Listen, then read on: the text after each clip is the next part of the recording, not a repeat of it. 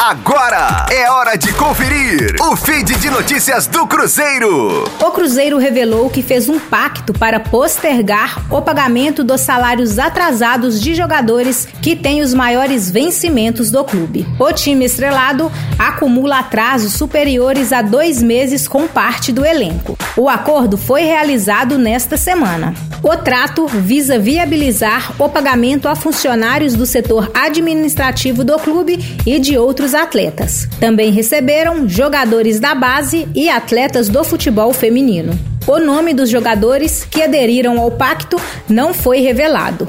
Mas sabe-se que o goleiro Fábio, o volante Rômulo e os atacantes Rafael Sobis e Marcelo Moreno têm os maiores vencimentos na folha de pagamento da Raposa. Com as informações do Cruzeiro, para a Rádio 5 Estrelas, Letícia Seabra.